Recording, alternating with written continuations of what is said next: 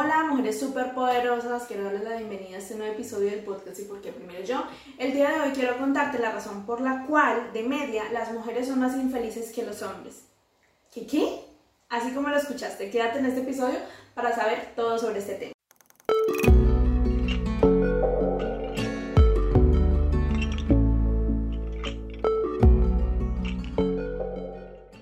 Nuevamente quiero presentarme, yo soy Julie Rodríguez y estoy aquí en este espacio para hablarte de psicología, empoderamiento, insatisfacción corporal y hacer que todos estos conceptos sean mucho más fáciles de aplicar en nuestra cotidianidad, puedas derribar todos esos miedos que te impiden lograr las metas que te has propuesto. Así que, sin más, vamos a la materia.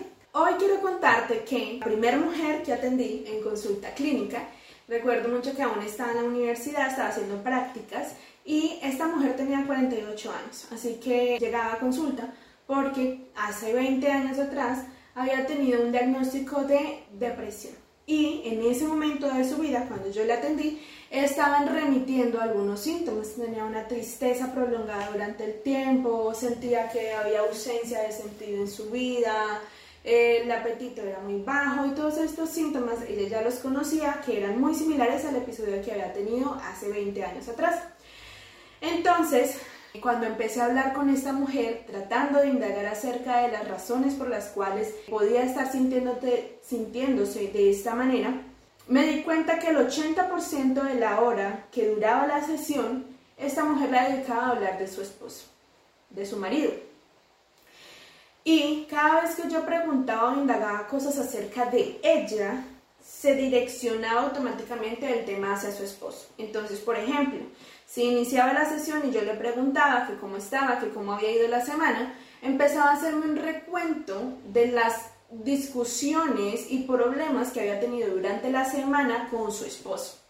Si yo le indagaba acerca de cómo se sentía y le preguntaba cómo te sientes, entonces ella lo que hacía era decirme que se sentía triste porque su esposo había hecho esto o no había hecho tal cosa y de cualquier manera, independientemente por dónde comenzara la conversación, esta se encaminaba hacia su esposo. Entonces, ¿por qué te cuento esto? Pues imagínate que eh, encontré que una psicóloga se dio cuenta de lo mismo que yo me di cuenta ese día.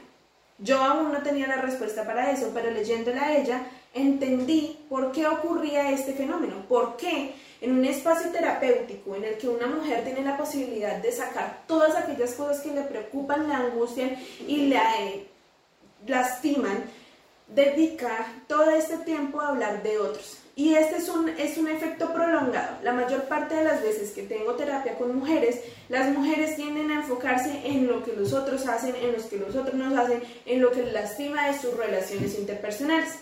En cambio, los hombres tienden a enfocarse más en las metas no logradas, los proyectos no conclusos y las cosas que les han afectado esa parte del logro de metas. Entonces, esta psicóloga que te digo se llama Pilar Soto y esta mujer lo que hizo fue una amplia investigación de aproximadamente cuatro años acerca de las diferencias psicológicas entre hombres y mujeres. ¿Y qué encuentra esta mujer? Pues que la mayoría de las mujeres tienden a manifestar más infelicidad e insatisfacción con la vida que los hombres.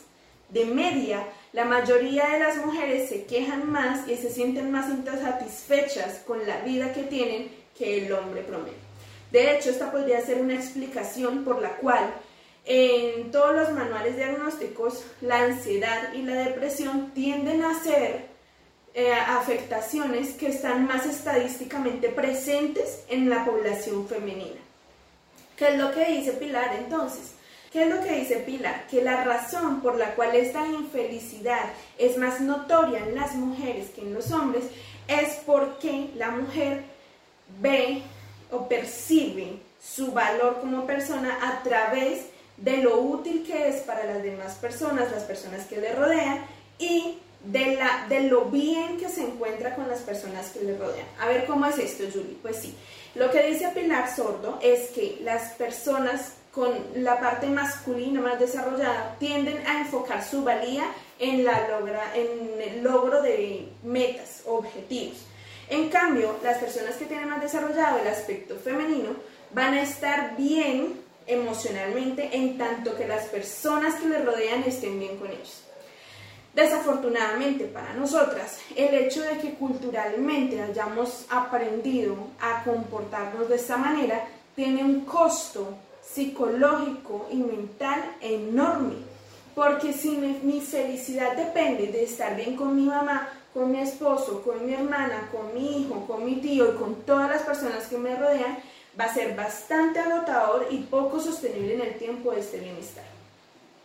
Si todo lo que yo hago lo hago en pro de la aceptación del otro, del reconocimiento del otro, de la visibilización de mi esfuerzo, entonces va a ser muy difícil estar contenta porque pocas veces esa expectativa se cumple. Cuando yo hago algo para que el otro me felicite y me reconozca y esa expectativa no se cumple, allí se genera malestar.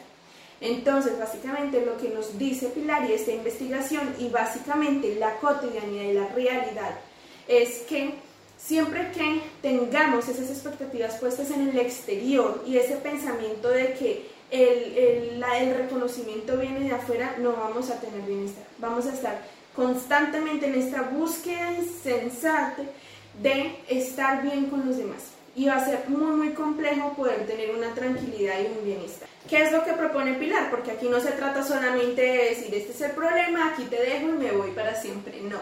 Lo que propone esta autora es que como mujeres de alguna manera debemos de empezar a desarrollar un poco más ese, ese aspecto masculino de enfocar la valía en los objetivos y logros y menos en, lo, en, la, en, la, en el reconocimiento ajeno y en qué tan útil soy para las demás personas. Es por esto que mi paciente era infeliz, es por esto que se generaron los, los, los episodios de depresión nuevamente, porque toda la vida de esta mujer estaba centrada en lo que su esposo hacía o no hacía.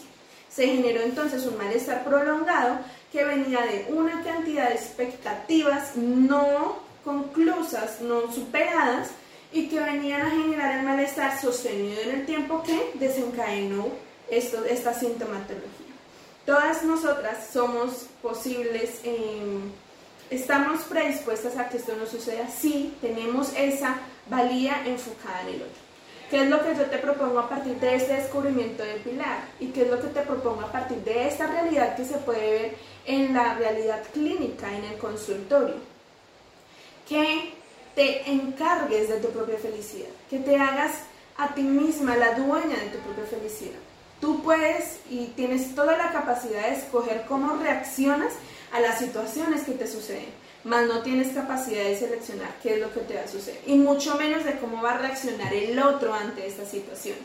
Si tu valía depende de qué también está tu esposo, tu hija, tu hijo frente a X situación, va a ser muy complejo que puedas estar feliz. Si tú tienes las, la claridad y la conciencia tranquila de que hiciste tanto como pudiste, de que te esforzaste porque esto se diera, el resto del proceso los resultados, sobre todo si dependen de otros, ya no tiene por qué implicar o influir en tu felicidad. Es decir, si tenía un proyecto, yo hice todo lo que pude y realicé todo lo que estaba en mis manos, esto es lo que me provoca mi felicidad, esto es lo que me debe dar a mí ese sentido de vida, más no la reacción de mis hijos, la reacción de mi esposo y todo lo que se desencadena a partir de la proyección del otro esta necesidad de lo femenino, de que el otro me, necesite, me felicite, me agradezca, me retribuya, es lo que nos genera malestar, esta sensación constante de espera. Espero que el otro me diga feliz aniversario, espero que el otro me diga que soy linda, espero que el otro me reconozca como buena la, trabajadora. Esta necesidad de de que todo el tiempo nos estén diciendo, eres esto para creerlo, es lo que nos hace insatisfechos. Lo primero y lo fundamental que hemos hablado ya en otros episodios es tener clara esa identidad de quién eres tú, qué le estás ofreciendo al mundo. Y cuando esa claridad esté cimentada, ya tú sabes lo que le ofreces a los demás. Independientemente de lo que las otras personas piensen o crean o manifiesten, eso ya no depende de ti, sino de la percepción que tiene esa persona del mundo es muy probable que una actitud que para ti sea eh, expresión de tener carácter y decisión para otra persona, a los ojos de otra persona y desde la perspectiva ajena puede parecer que eres mezquina y egoísta. Pero esto no necesariamente significa que tú debes de tomar esa percepción del otro y hacerla tuya. Esa es la percepción que tiene esta persona, independientemente de lo que tú hagas. Cada persona va a tener una percepción de ello porque nosotros todos tenemos una percepción de la realidad dependiendo de las creencias que tenemos de la misma, de las creencias que hemos desarrollado a lo largo de nuestra vida. Muy probablemente para alguien algo puede parecer que es una persona temeraria y astuta y audaz, para otro puede ser la sencilla estupidez de no medir los riesgos, pero eso va a depender de qué tan precavido, cauteloso y temeroso sea la otra persona. Básicamente lo que quiero decirte el día de hoy es que la única persona de la cual depende tu felicidad eres de ti mismo. Solamente tú puedes decidir qué tan feliz vas a ser de ahora en adelante, independientemente de si tienes esposo, hijos, mamá, amigos o lo que sea. Independientemente de todo esto, eres tú la única persona que se puede encargar auténticamente de tu propio bienestar. Y hasta que tú no te hagas cargo de ese bienestar, nadie más podrá hacerlo. No puedes responsabilizar a los demás hasta cierto punto, de alguna manera, nuestros padres nos dieron ciertas eh, estrategias o herramientas con las cuales defendernos el resto de nuestras vidas. Pero de ahí en adelante te corresponde a ti esta responsabilidad. Quiero darte las gracias por quedarte hasta este punto y quiero invitarte a que escuches el próximo episodio que seguramente te va a encantar. Muchas gracias por seguir aquí conectada y esto hace que cada día seamos más las mujeres que estamos luchando por nuestros sueños y por nuestro potencial. Te espero en el siguiente episodio.